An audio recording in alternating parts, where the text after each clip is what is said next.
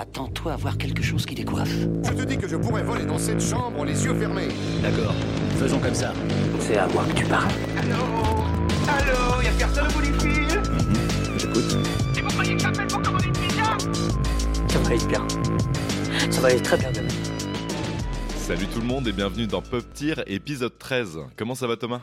Ça va super et toi? Eh ben ça va, ça va, je suis très content là, on va parler d'un nouveau Marvel, on a beaucoup à dire. C'est vrai que ça fait pas très longtemps qu'on en a parlé finalement Marvel. J'ai l'impression qu'on en parle cha- chaque semaine finalement. Eh ben ouais, mais tu sais, la pop culture c'est lié à Marvel, hein, donc hein, on Un est peu. un peu obligé. Avant de lancer l'épisode, on va vous expliquer le concept pour ceux qui ne connaissent pas Pop Tier. Dans l'émission, on liste toute la pop culture, du cinéma aux séries en passant par les jeux vidéo. Moi, c'est Adrien, et avec Thomas, on va vous donner notre avis sur les sorties du moment avec un épisode toutes les deux semaines. On classe toutes les œuvres dans quatre catégories scénario, réalisation, acting et design, et on attribue à la fin une note de S à D afin de les intégrer dans notre tier list. Et Thomas, est-ce que tu peux rappeler ce que c'est qu'une tier list, s'il te plaît? Ouais, c'est super simple. Une tier list, c'est un classement subjectif. Dans Pop Tier, on a décidé de classer les œuvres de pop culture qu'on découvre tout au long de l'année. Il y a cinq notes qui sont possibles. S, ça veut dire excellent. A, c'est très bon. B, c'est bon. C, c'est moyen. Et D, c'est mauvais. Et avant de lancer l'épisode, on vous invite à mettre des étoiles sur vos applications de podcast préférées. Sur Apple Podcast, il vous suffit de vous rendre sur la page de l'émission Pop Tier, d'aller tout en bas et de mettre des étoiles avec un petit avis si vous avez le temps. Sur Spotify, vous pouvez mettre des étoiles tout en haut de la page de l'émission. Et surtout, n'hésitez pas à vous abonner à l'émission, ça nous aide beaucoup pour nous faire connaître. Allez, maintenant que tout est dit, on va parler de quoi aujourd'hui Thomas? Aujourd'hui, on parle fourmis, grosses têtes et monde quantique avec la critique d'Ant-Man et la guêpe Quantumania. C'est parti Tu es un homme intéressant, Scott Lang. Tu es un Avenger. Tu as une fille. Mais tu as perdu beaucoup de temps. Comme moi. Alors, Ant-Man et la guêpe, Quantum Mania, c'est quoi? Il s'agit d'un film de Peyton Reed sorti le 15 février 2023 en France avec Paul Rudd et Evangeline Lilly dans les rôles principaux. Et Thomas, juste avant qu'on passe aux catégories, est-ce que tu peux faire le pitch en quelques mots s'il te plaît? Ouais, en quelques mots, on retrouve du coup Ant-Man et la guêpe euh, plusieurs années après euh, Avengers Endgame, j'ai envie de vous dire, parce que ça suit vraiment euh, ces, événements-là. C'est un moment où ils sont un petit peu posés tous les deux, ils font chacun leur chose de leur côté, et puis bon, au bout d'un moment, ils vont être euh, rattrapés par l'aventure. Et euh, leur aventure va se dérouler dans le royaume quantique qu'on avait à peine esquissé dans les précédents euh, épisodes. Donc là, pour le coup, ça se déroule quasiment intégralement dans le royaume quantique. Et ça nous introduit un personnage assez important qui va être le socle de la phase 5 de, du Marvel Cinematic Universe, qui est un personnage qui s'appelle Kang et qui est appelé à être le nouvel antagoniste euh, du, du MCU. Ouais, le nouveau Thanos. En tout cas, il est présenté comme ça par, euh, par les producteurs et puis euh, un petit peu euh, tous les acteurs de- du MCU du moment. quoi. Exactement. Bah, c'est bien résumé, c'est bien résumé parce que bah, c'est assez simple en fait comme histoire. C'est très ramassé. C'est vraiment autour de la famille de, de comment Scott, Ouais. qui est joué par Paul Rudd, avec notamment sa fille qui a grandi depuis Mhm. le, le blip. Ils appellent ça le blip, hein, c'est ça? Ouais, je sais plus euh, comment on traduit ça en français, Je mais euh, c'est le moment en fait euh, entre deux où euh, justement il y a eu le claquement de doigts de, euh, de Thanos et le moment où ces personnages-là sont revenus à la vie Mm. après Avengers Endgame. Euh, donc c'est une période a priori de 5 ans de mémoire. C'est ça, ouais, c'est 5 ans, ouais. Donc la fille, euh, la fille de Scott en fait a bien grandi. Scott ne l'a pas vu grandir et euh, on sent qu'il a envie de rattraper un peu le, le temps perdu. Euh, avant de rentrer dans le scénario, on va préciser que justement cette fille de Scott en fait est devenue un peu un petit génie de la science parce qu'elle Mhm. a travaillé avec Hank Pym, qui est le beau-père de Scott, et puis aussi avec Janet, qui est sa grand-mère, on va dire, mais Oui, pas vraiment. Enfin, ouais, bah, pff, elle est pas liée vraiment à, à Scott, euh, mais bon, on va dire Oui. que c'est ses grands-parents adoptifs, Hank et. Janet, quoi. Ce qui fait que bah, elle avait deux figures euh, très importantes de la science, un peu les, les petits génies euh, du MCU qui, qui l'ont fait bosser avec elle, et elle est devenue très très douée. Ce qui fait qu'en fait, c'est à cause d'elle en partie que euh, ils vont tous se retrouver plongés dans le monde quantique. On vous explique pas pourquoi, euh, Oui. mais bon, ça, ça arrive très très vite dans le film, dans les dix premières minutes, c'est pas très euh, bien amené, mais, mais donc voilà. Bah, pour pour parler un peu plus en détail du, du scénario, comme toi, j'étais content qu'on entre enfin dans le monde quantique parce que c'est vrai que c'est, tu l'as dit, c'était juste esquissé dans Ant-Man 2, même juste la scène post-générique de Ant-Man 2. Mm. C'est franchement très court. Mm. Et puis un petit peu dans l'idée dans Doctor Strange, le premier, où on mm-hmm. voyait euh, les différents euh, niveaux de, de réalité. Donc mm. il y avait une partie dans le monde quantique. Mais franchement, c'était des, des mini-scènes, quoi. Enfin, c'était rien du tout, quoi. Euh, vas-y. Il faut, bien voir en fait que le royaume quantique, faut le comprendre un petit peu comme une autre dimension, mais la dimension de l'infiniment petit.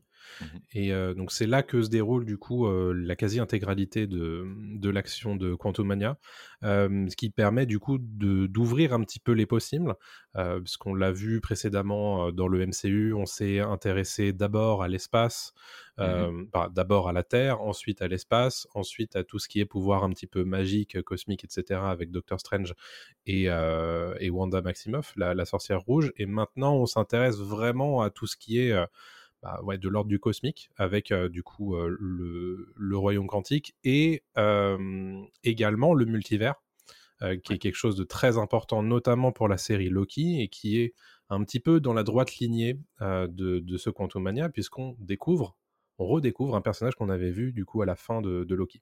Mmh et justement, le multivers est super important parce que on a eu avant Thanos avec euh, Infinity War et Endgame. Euh, Kang aura le droit à ces deux gros films aussi, mhm. avec euh, Kang Dynasty. C'est ça. Et, Secret Wars. et Secret Wars, qui vraiment seront en fait l'aboutissement de ce qu'ils appellent la phase du multivers, en fait, mhm. au sein de Marvel, la phase 5 voire 6 même. c'est la phase 6, ouais, qui, sera, la 6. Mmh. Euh, oui, c'est sur deux phases en fait qu'ils introduisent euh, Kang. Donc en fait voilà, le Quantum Mania aussi précisons que c'est le premier film de la phase 5 euh, de, de, Marvel qui est, a pour but vraiment d'introduire, on va dire, au grand grand grand public parce que tu l'as dit Kang est apparu dans, dans, Loki mais à la toute fin de la saison et, et personne ne le connaissait vraiment là le grand public qui va au cinéma est censé maintenant découvrir vraiment qui est ce, ce grand mmh méchant et moi j'y allais surtout pour ça Franchement, j'y allais surtout pour ça parce que les Ant-Man de base, le premier était très sympathique, mais c'était un film un peu bancal parce qu'il avait été commencé par Edgar Wright, celui qui a fait Shaun of the Dead, Hot Fuzz et, le dernier Pub avant la fin du monde.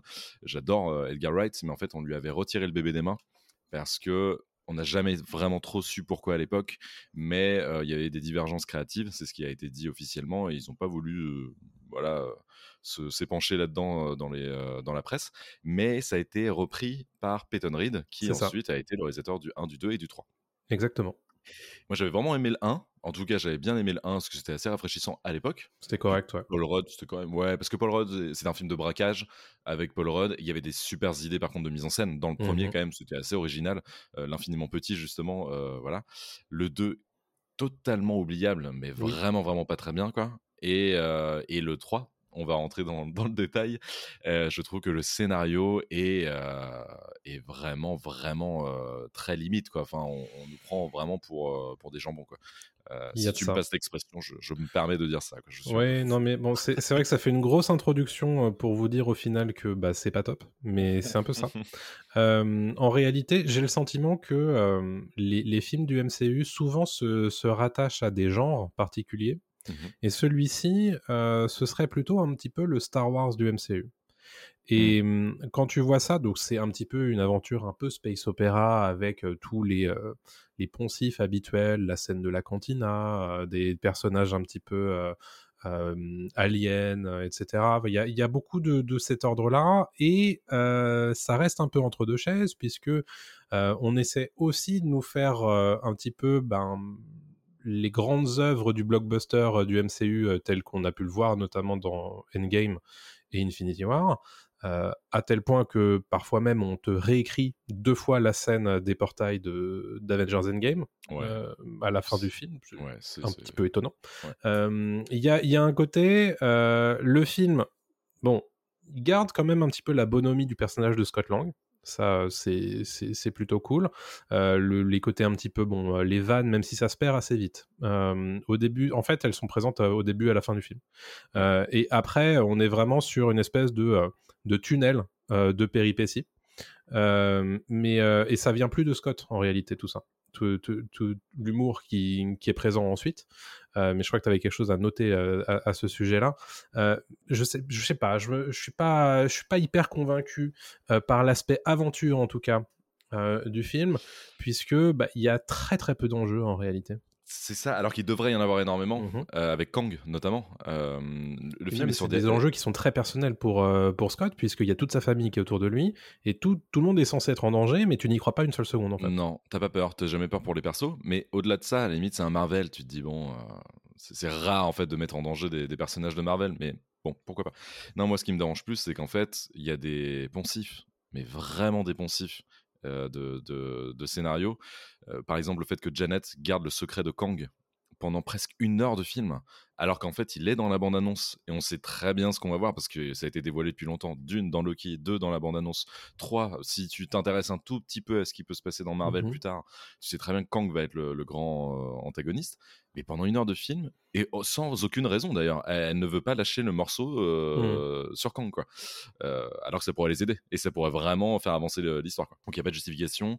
Il y a des... bon, là, je vais juste revenir sur les clichés et les poncifs. Par exemple, sa fille euh, n'a aucune utilité. La fille de Kang, euh, la fille de Kang, la fille de Scott n'a Mhm. vraiment aucune, euh, n'a aucun impact en fait émotionnel à part euh, être euh, justement une sorte de, de socle sur lequel en fait s'appuient les scénaristes euh, pour faire avancer l'histoire, mais c'est- Oui. très bas de gamme.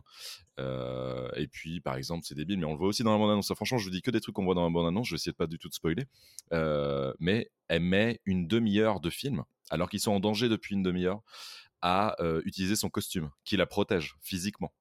De nulle part, elle se dit tiens, c'est vrai que j'ai un costume. Euh, ok, euh, pourquoi tu ne l'as pas utilisé avant? Je, je- je ne comprends pas. Et ça, on le voit dans la bande-annonce, elle a son costume. Ouais. En fait, ça, c'est des effets qu'ils sont capables de faire habituellement euh, dans le MCU pour choper une réaction du public. On, Mm. on en a vu hein, des, des vidéos filmées dans les salles de cinéma de gens qui deviennent dingues parce qu'ils voient pour la première fois tel personnage dans tel costume, dans machin. Mhm. Et là, tu te dis, c'est fait pour ça, mais ça ne fonctionne pas. Bah, Cassie Lang, en plus, tout le monde s'en fout. Je veux dire, euh, c'est pas un personnage très important. C'est même Mm. pas un, un vrai super-héros. C'est pas une super-héroïne dans, dans les Marvel, quoi. Euh, c'est pas incroyable, quoi. Mais bon, bref, Mm. ça, c'est un détail. Mais je, je reviens sur ce que tu disais sur le côté Star Wars, sur le côté tout ça. Kang, c'est un peu Vador. Il utilise même des pouvoirs un peu à la Vador, à un moment pour soumettre euh, Scott à sa Mhm. volonté. Euh, précisons aussi que c'est un mix entre Star Wars, un film de braquage, parce que Kang en fait, euh, voilà, a des demandes, euh, et c'est pour ça que un super-héros comme Ant-Man survit dans ce film, alors que Kang est normalement un mec qui euh, claque des doigts, un peu comme Thanos, et en fait Oui. peut le tuer, voilà, euh, et le, et le casser en deux. Euh, là, il le garde en vie pour des raisons bien précises, qui sont d'ailleurs, je trouve, pas non plus euh, incroyables et si bien, si bien développées. Euh, c'est très étonnant pour un mec euh, comme Kang qui est, euh, qui est supposé être tout puissant, Mhm. d'avoir besoin d'un d'un héros comme Ant-Man pour l'aider. Je, je trouve ça quand même un petit peu, un petit peu léger, quoi. Ouais. Et puis, comme tu dis, il y a ce truc entre deux chaises où j'aurais bien aimé vraiment avoir une vraie belle introduction de Kang et pas ce truc un peu rigolo euh, à la Rick and Morty. euh, parce que oui, précisons aussi, j'ai l'impression de parler tout le temps. Excuse-moi, vas-y, hein, coupe-moi. si- Non, non, mais euh, je, je vou- je voulais justement que tu en viennes à, à ce côté Rick et Morty, parce que moi, je l'ai pas trop ressenti, mais je voudrais que tu l'expliques un peu. Déjà, c'est écrit par un des scénaristes de Rick and Morty. Mhm. le, et le, Jeff le prochain- Loveness, du coup. Jeff Loveness, exactement. Précisons aussi que le prochain, donc Kang Dynasty, sera aussi écrit par un des scénaristes de, de Rick and Morty. Ok. Moi, je suis un grand fan de Rick and Morty. Euh, Il y, a, vraiment cet aspect-là. Tu le ressens tout de suite dans euh, Ant-Man 3, euh, Quantum Mania, parce qu'il y a ce côté, on explore des planètes inconnues. Mhm. On découvre des espèces euh, bizarres, euh, on fait des blagues de temps en temps sur euh, des espèces bizarres, et puis tout est un peu léger dans l'idée en fait. C'est rigolo de- d'affronter des grands méchants, et en même temps, voilà, on voit des doubles de doubles de doubles de, des héros et tout. Donc c'est vraiment très Rick and Morty. Ouais. Sauf que Rick and Morty, ça marche parce que c'est des épisodes condensés. C'est 20 Mhm. minutes d'un dessin animé en plus. C'est c'est très différent. Dans un dessin animé, tu peux explorer tellement de choses, tu peux te permettre beaucoup plus de choses que dans, un, dans une formule très établie du MCU, euh, avec des héros en plus que tout le monde connaît depuis maintenant des années. Ça va quasi faire 10 ans, plus que Paul Rudd est dans le costume. Euh, Donc en fait, ça ne fonctionne pas. Euh, parce que. y- y a- et en plus, il y a des enjeux à mettre en place. Ouais. C'est-à-dire que si c'était juste un truc à la Deadpool, où on voyage euh, dans- entre les univers, entre l'espace et le temps, ça m'irait très bien. Là, en fait, ils veulent mettre tellement d'enjeux bah, que ça fonctionne pas. Je- je- J'entends hein, l'idée parce qu'en fait, ils se sont dit Quantum Mania, c'est les mondes quantiques, Ouais. c'est l'exploration. Ok, c'est assez logique de prendre un mec comme euh, Jeff Loveness.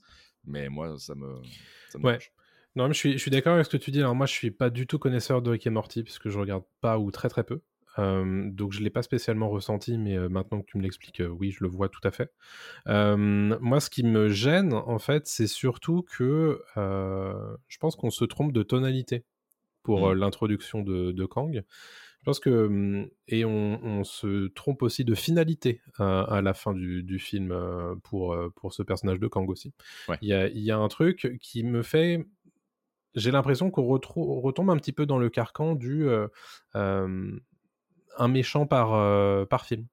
Alors que c'est pas censé être ça, justement, Kang. C'est c'est un côté très de dominateur, en fait, de, de tout ça. Et, et, euh, c'est assez étonnant, cette euh, façon de, de faire, sachant que, justement, à l'époque de Thanos, il l'avait vraiment fait par petites touches, euh, petit à petit, et on l'avait véritablement connu à partir d'Infinity War, en réalité.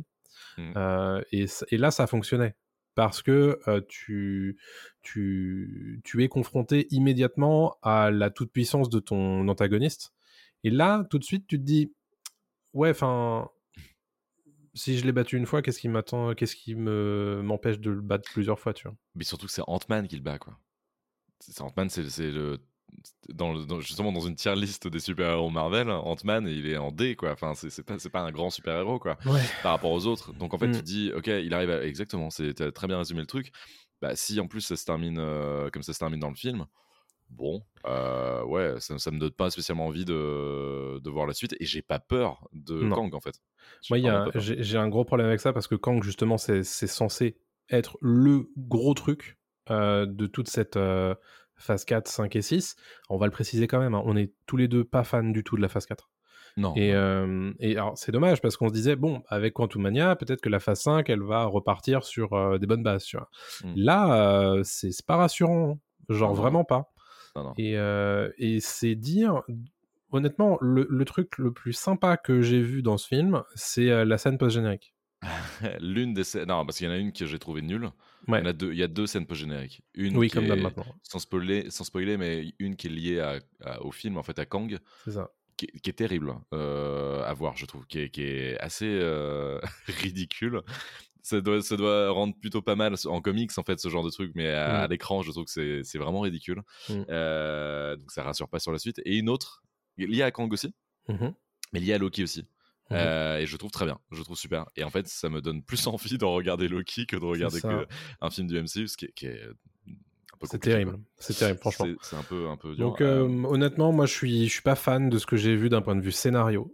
Et, euh, et moi non plus, pas du tout. Euh, et on va terminer après, on, on va passer à la réal, mais il Ouais. y, a un- il y a un truc qu'il faut noter quand même, parce que sinon on pourra pas. En, on en parlera un petit peu après parce que c'est lié au design. Mais il y a un personnage un peu euh, censé être drôle, Ouais. le personnage de Modoc. Ah qui, est un, qui est- qui est un personnage euh, donc très connu des, des comics Marvel, Mm. euh, qui est apparu à la fin des années 60 dans les, euh, dans les comics. Qui est, pour ceux qui ne connaissent pas, une grosse tête sur un une sorte de petit vaisseau euh, qui, qui a lévite, Ouais. en fait, qui gravite, et euh, qui a pour but de tuer tout le monde. Euh, et donc là, en fait, ce personnage-là apparaît, et le design est très compliqué, et ce qu'on lui fait dire, et ce, ce qu'il est, en fait, ce personnage, c'est euh, c'est assez aberrant quoi. Euh, on ne comprend pas pourquoi c'est là, on ne comprend pas si c'est du 36e degré Mm. euh, de, de vanne ou pas, parce qu'ils y vont pas assez Ouais. dans la vanne, je sais pas. En fait, je pense que Modoc, c'était une erreur de l'introduire, surtout comme ça. Euh, Il y, a, il y a un- il y a un côté très Marvel maintenant, en fait. Dans le, dans le style, c'est que on te l'introduit, mais en fait, euh, on- il n'est pas pris au sérieux pour un sou, Non. pas une seule seconde. Et euh, en fait, il est là que pour être, euh, pour qu'on se foute de sa gueule, quoi. Ce qui est le cas déjà au moment où il apparaît en fait la première fois à l'é- à l'écran parce que tu as toute la salle qui se fout de sa gueule tu te dis mais qu'est-ce qu'ils sont allés mettre ça tu vois? Et, et je pense honnêtement que si c'est pour faire ça c'est pas la peine en fait Non. Euh, ou alors tu, tu le mets derrière un masque euh, ou un truc comme ça mais là on, on en parlera niveau design mais il y a, y a c'est un peu ni fait ni à faire C'est monstrueux, hein, c'est Mm. monstrueux. Et en même temps, on a l'impression que c'est assumé. C'est ça qui est un peu étonnant. Ouais. J'ai lu pas mal d'interviews où justement les, les, les- ceux qui sont occupés du design de Modoc et euh, ça a été, il y a eu des, des notes euh, de, de tournage, etc., qui validaient des choses, et tu fais donc ça a été totalement validé. euh, Allons-y, allons-y. Euh, mais dans ce cas-là, allez-y. Enfin, ok, mais allez-y à fond en fait dans la vanne. Mhm. Vraiment dites que ce personnage est horrible euh, sur tous les points, quoi. Mais, Mhm. mais euh, restez pas un peu en surface, quoi. Faut vraiment y aller à fond. Qu'on comprenne que c'est ridicule. La dernière scène du personnage. Dernière scène Oh du là personnage est là. terrible. Et un peu, je me mets dans la- à la place de quelqu'un qui ne connaît pas Modoc. Euh, nous, on connaît parce qu'on a dû- lu les comics et on Mm. voit ce que c'est. Euh, putain, tu- tu dois être surpris hein, quand tu découvres ça à l'écran. Je sais que moi, bizarre, ouais. dans la salle, ça se marrait. hein. Ça, ça rigolait Bah ouais, ça rigolait de, de malaise, en fait, un petit peu. Quoi. Mm. Ça rigolait de malaise. J'ai eu quelqu'un qui a dormi aussi en face de moi. C'est vrai Euh, Ouais, ouais, qui a commencé à dormir un petit peu, qui s'est réveillé quand même parce que ça, ça fait boum boum pam pam, mais, euh, mais ça a dormi. Bon, voilà, ça résume bien ce, ce qu'on Bon, pense, quoi. Je pense qu'on est prêt à noter le scénario alors. Ouais, ouais, ouais. Moi, ce sera un C. Pareil, je peux pas mettre D non plus, mais je vais mettre C aussi, ouais. Ce sera un C parce que tout est moyen. Il n'y a pas de. Il a rien qui sort un peu du lot. Tout est extrêmement classique. C'est la première chose que je t'ai dit quand je suis sorti de la salle. Je, t'ai dit, en fait, euh, c'est un Marvel.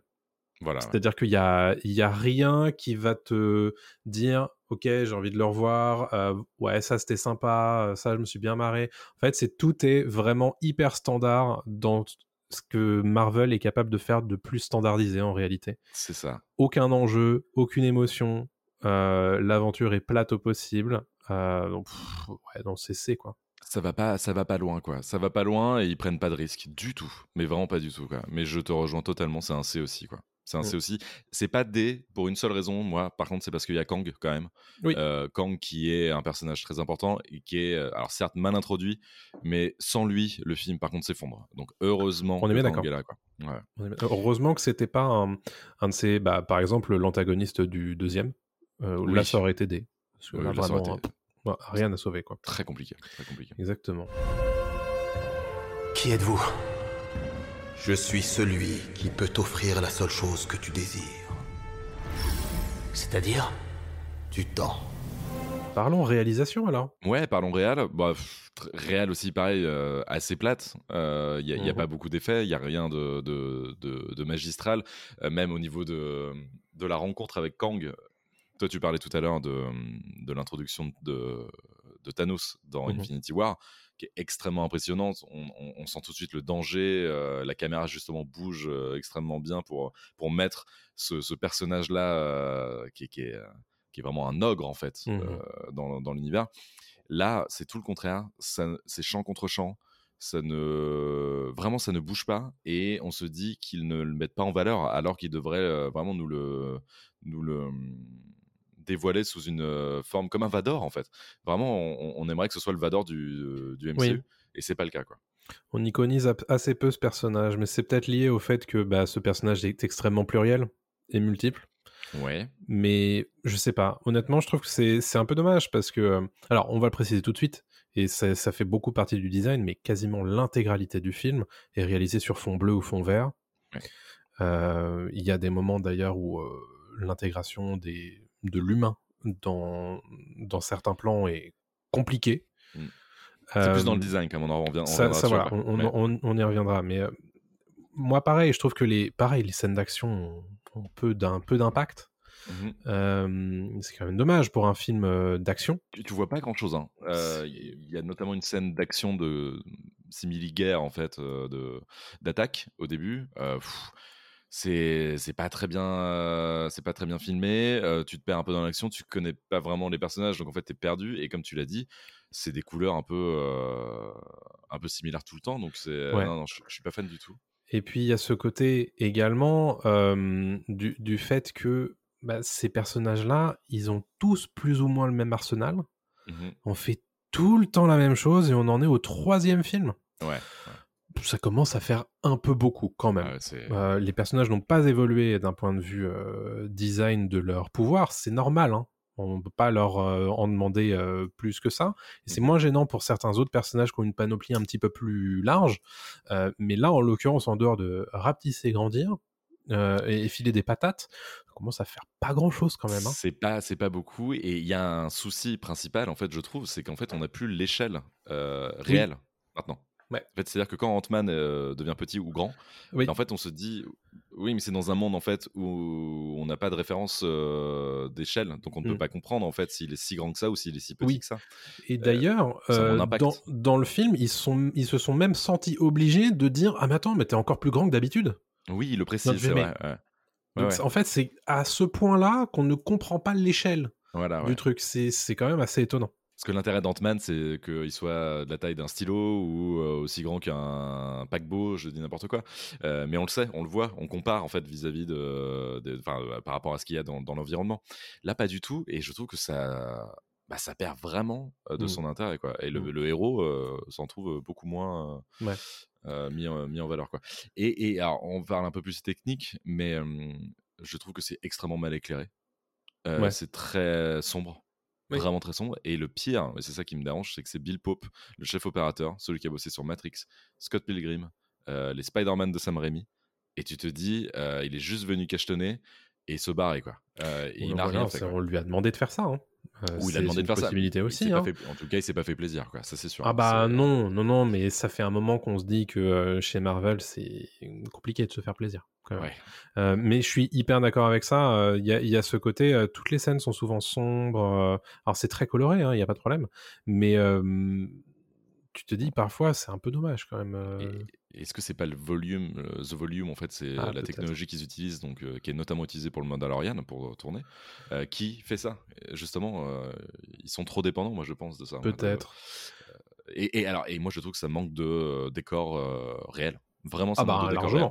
Ah Ce qui fait oui, qu'en fait, bah, ça manque d'échelle, ça manque de mouvement, ça manque de lisibilité. Hmm. Euh, même si ça, ça reste lisible, hein, faut pas déconner, mais, mais c'est juste que pff, quand, quand, quand on prend. ça s'inspire énormément de Star Wars. Il y, a- y a notamment Hmm. une scène avec des, euh, des motos euh, de sable, je sais pas comment elle s'appelle dans Ant-Man, euh, Quantum Mania, Hmm. mais en tout cas voilà, qui rappelle énormément les, les- celles de, de Star Wars. Mhm. Mais en fait, dans Star Wars, c'était tourné en réel.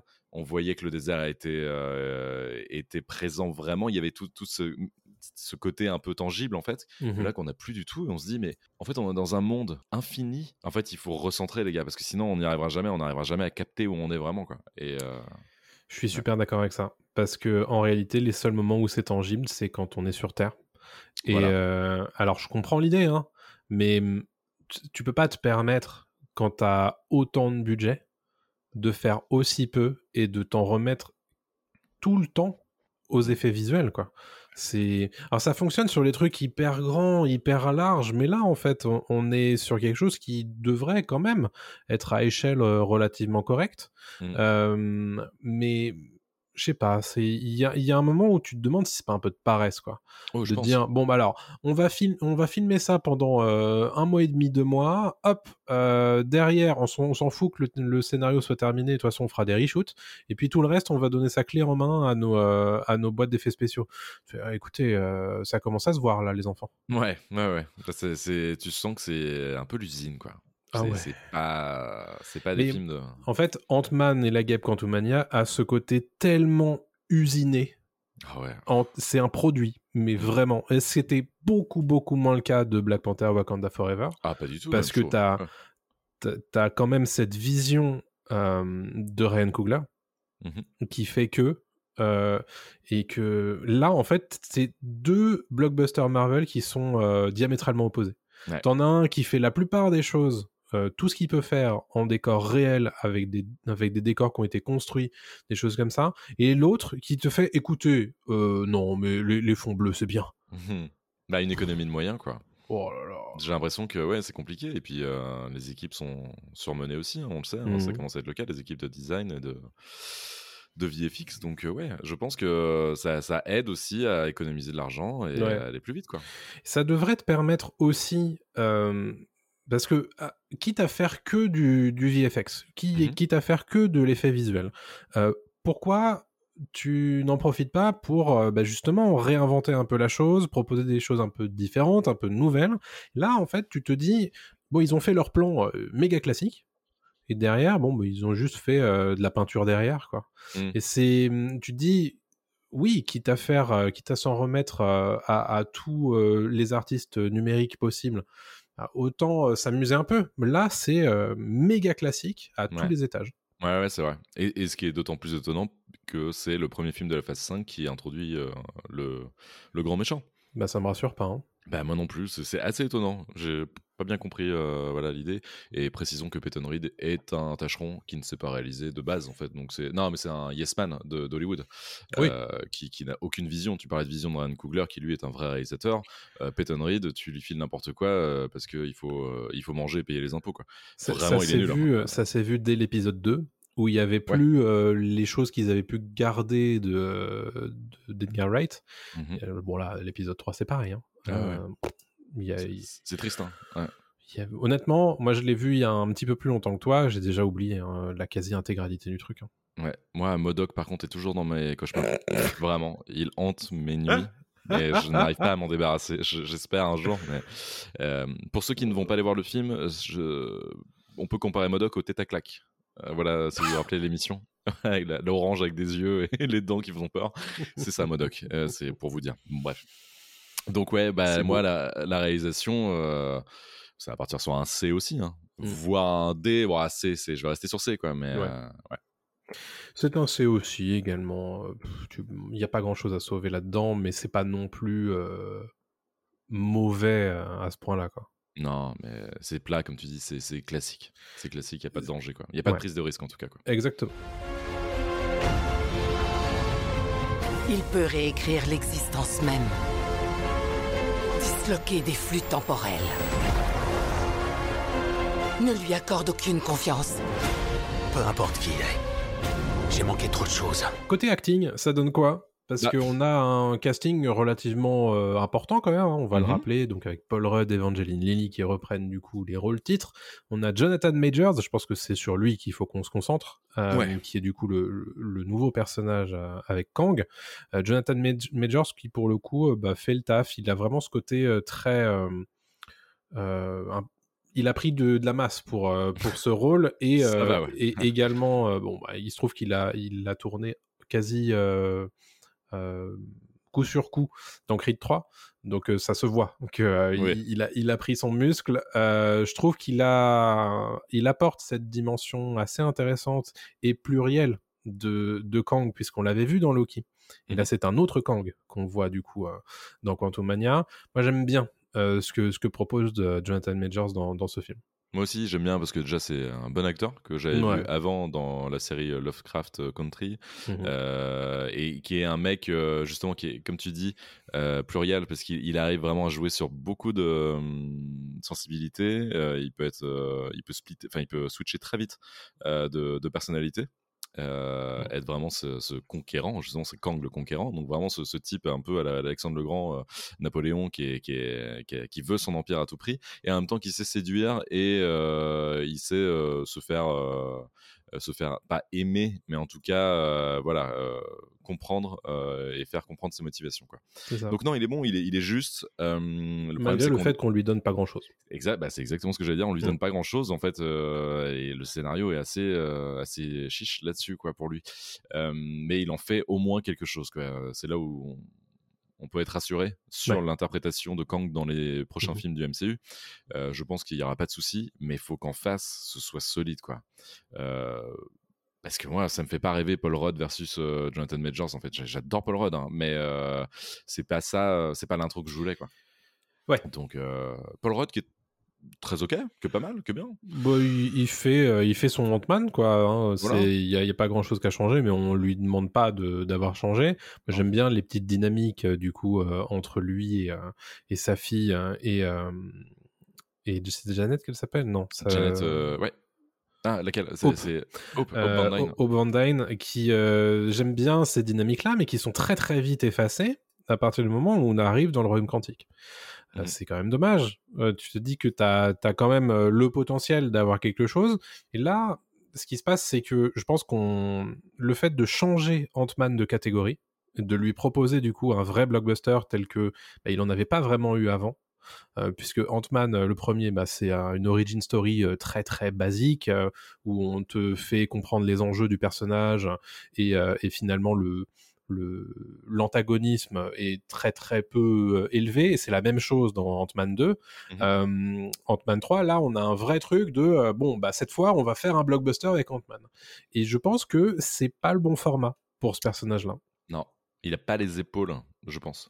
Hmm. Euh, le personnage, hein. je pense Ouais. que Paul Rudd peut tenir un truc. En fait, ça aurait été pas mal en série. J'aurais bien aimé une petite série Ant-Man. Euh, Mais comme il y avait eu avec Hawkeye. Hmm. Hawkeye ne peut pas porter un film, par exemple. Mais une série, ça l'a fait. Euh, Ant-Man, euh, c'est peut-être trop. Et surtout que, alors, ok, euh, là on parle acting, mais euh, et Hope Van Dyne, jouée par Evangeline Lilly, est quasi absente du film. Elle, est dans le titre, c'est la guêpe, mais alors Oui. on ne la voit jamais. Elle le a sentiment qu'elle a été sacrifiée. Ah mais totalement, Mm. totalement, c'est assez fou. Pareil pour Hank Pym, qui est présent sans être présent, qui est plus un, un- un mec qui va solutionner certains problèmes Oui, chose. Exactement. Euh, et puis sa fille, tu dis que t'aimes bien la dynamique avec sa fille. Sa fille, je la trouve insupportable. Euh, L'actrice est insupportable. Elle, elle joue très très mal. C'est- une très mauvaise actrice.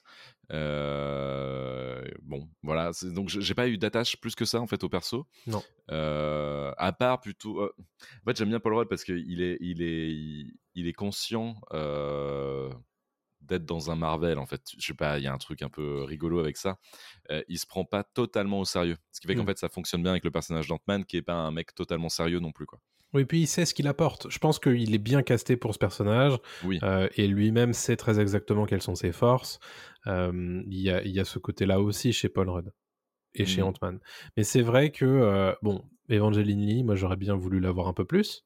Bah oui. Mais visiblement, le scénario a décidé que bah, elle avait rien à faire là. Donc, bon, pourquoi pas. Euh, personnage de Cassie Lang, je suis d'accord. Il n'y a, y a pas grand chose à en tirer. Euh, Hank Pym, du coup, Michael Douglas. Bon, bah, c'était content, à Michael Douglas, mais en fait, qu'est-ce que tu lui fais faire? Pas grand Pas chose. ouais. Euh, et puis, c'est pareil pour Michel Pfeiffer. Ça, Michel Pfeiffer un peu mieux quand même, je trouve. Michel Ouais. Pfeiffer, euh, c'est oui, c'est pas non plus voilà, mais elle est quand même assez intéressante. Et ben, c'est quand même Michel Pfeiffer, elle joue bien quoi. Mais euh, Oui, oui. Mais bon, tout ça pour dire que voilà, le- l'acting. Mais en fait, c'est encore une fois, c'est pas lié aux acteurs, Non. Mm. sauf la fille de Scott, vraiment qui joue pas très bien. Euh, tout ça, c'est pas lié aux acteurs, c'est vraiment lié à ce qu'on leur donne en fait, et Ouais. à la direction d'acteurs. Bah, il y en a très peu. Euh, le scénario euh, est pas fou, et donc ce qui fait qu'en fait derrière, on n'a pas un, un contenu incroyable quoi, et, et du, du grand acting.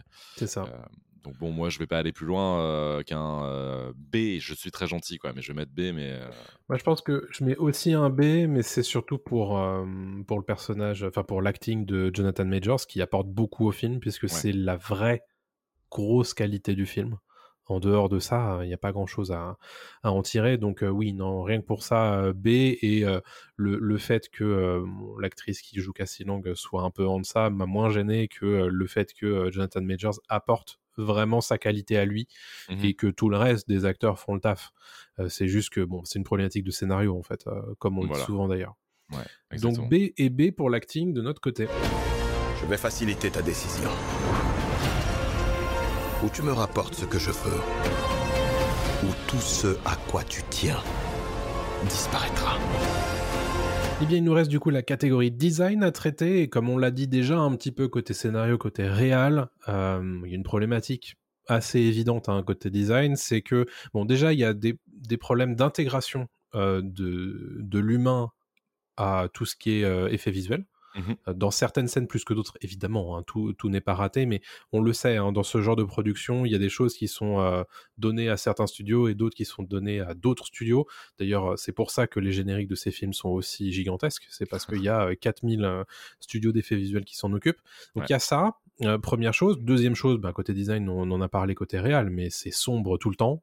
C'est un Oui, peu dommage. T'as l'impression de regarder un film en 3D alors que tu n'es pas avec des lunettes 3D. C'est vrai, c'est très bien résumé, c'est ça, ouais. Ouais, ouais. Euh, ça, c'est quand même sacrément dommage.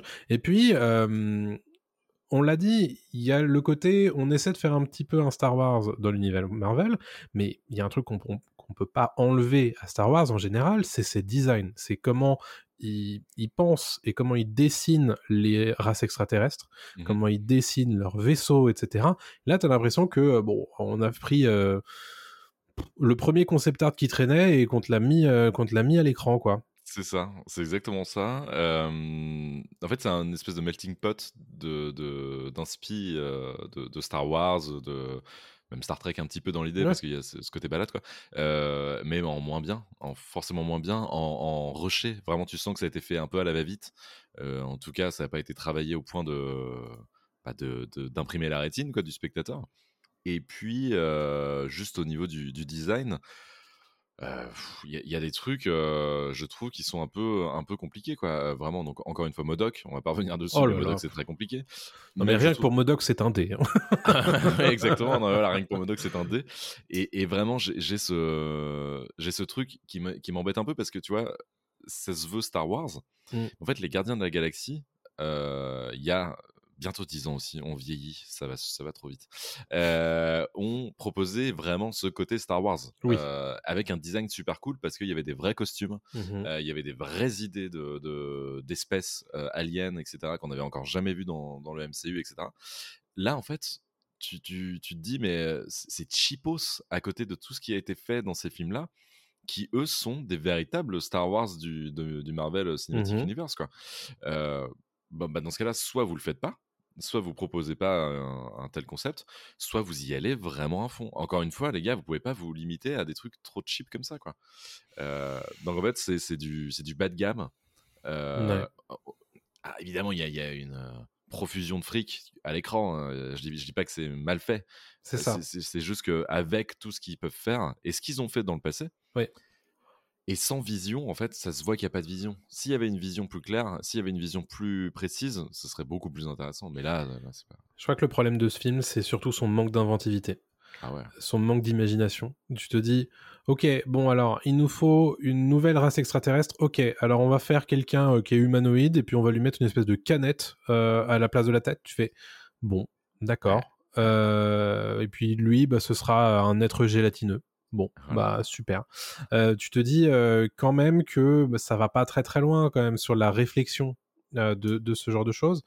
Alors, je comprends évidemment que c'est le monde quantique, donc il faut aller dans le truc un peu bizarroïde. C'est pas du tout ça que je reproche. Je me dis que peut-être que la réflexion pourrait être un petit peu plus poussée, Oui. un tout petit peu plus loin. Et effectivement, c'est pas du tout le problème que ça soit moche. Non. C'est parce que, on on peut le dire, c'est quand même relativement qualitatif quand même à l'écran.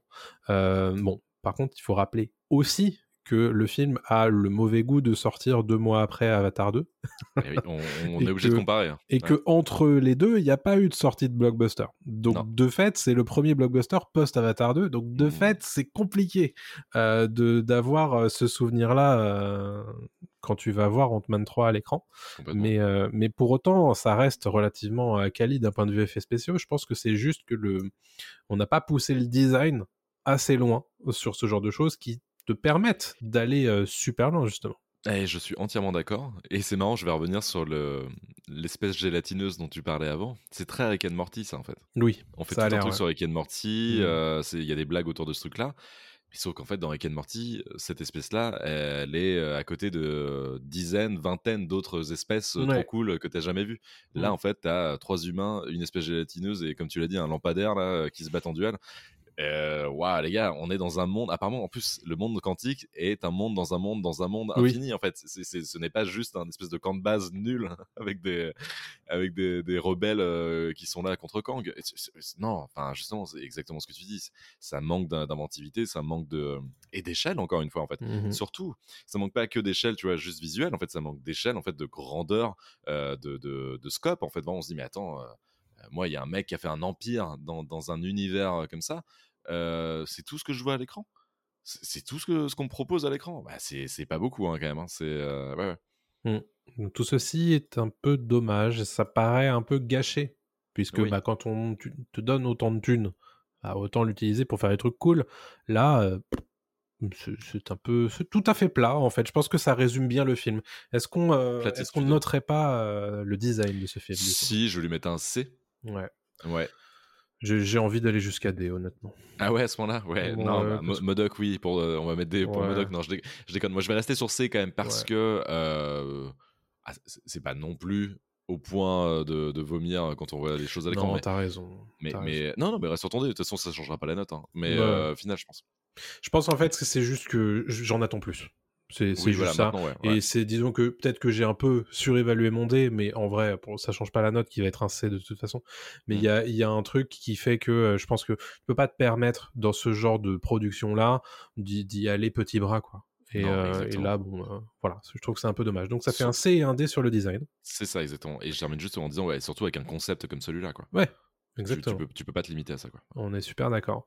Donc au total, on a euh, 5 C, 2 B et un D, ce qui nous fait une note moyenne de C, assez logique hein, pour euh, cet Ant-Man et la guêpe Quantum Mania, ce troisième Ant-Man qui a priori n'augure pas spécialement d'un quatrième épisode. Euh, mais euh, honnêtement, moi je ne l'appelle pas hein, ce, ce quatrième épisode, puisque je pense plus. que tu as l'impression qu'ils ont tout dit déjà euh, depuis un moment, qu'ils n'ont pas d'idée pour capitaliser sur ces personnages-là et cet univers c'est presque dommage de d'introduire un personnage comme Kang dans un film pareil. C'est ça, en espérant que la suite soit mieux. En tout Mm. cas, ça peut pas être pire pour Kang. Mm.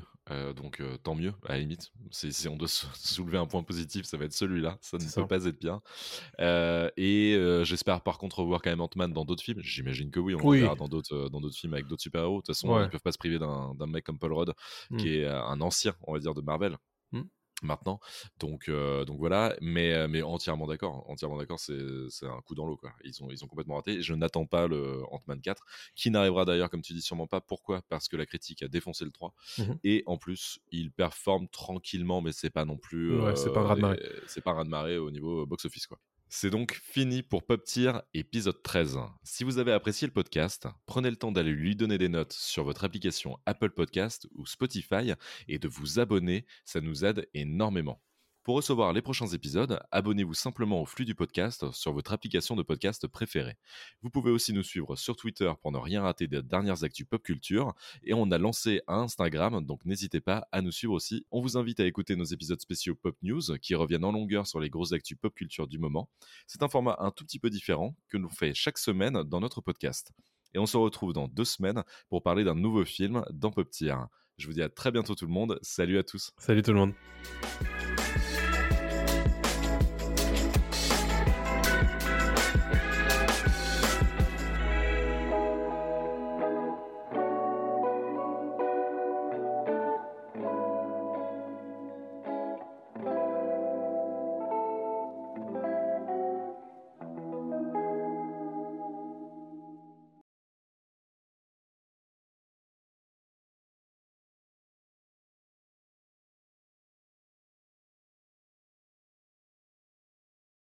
La terre est fermée pour la journée.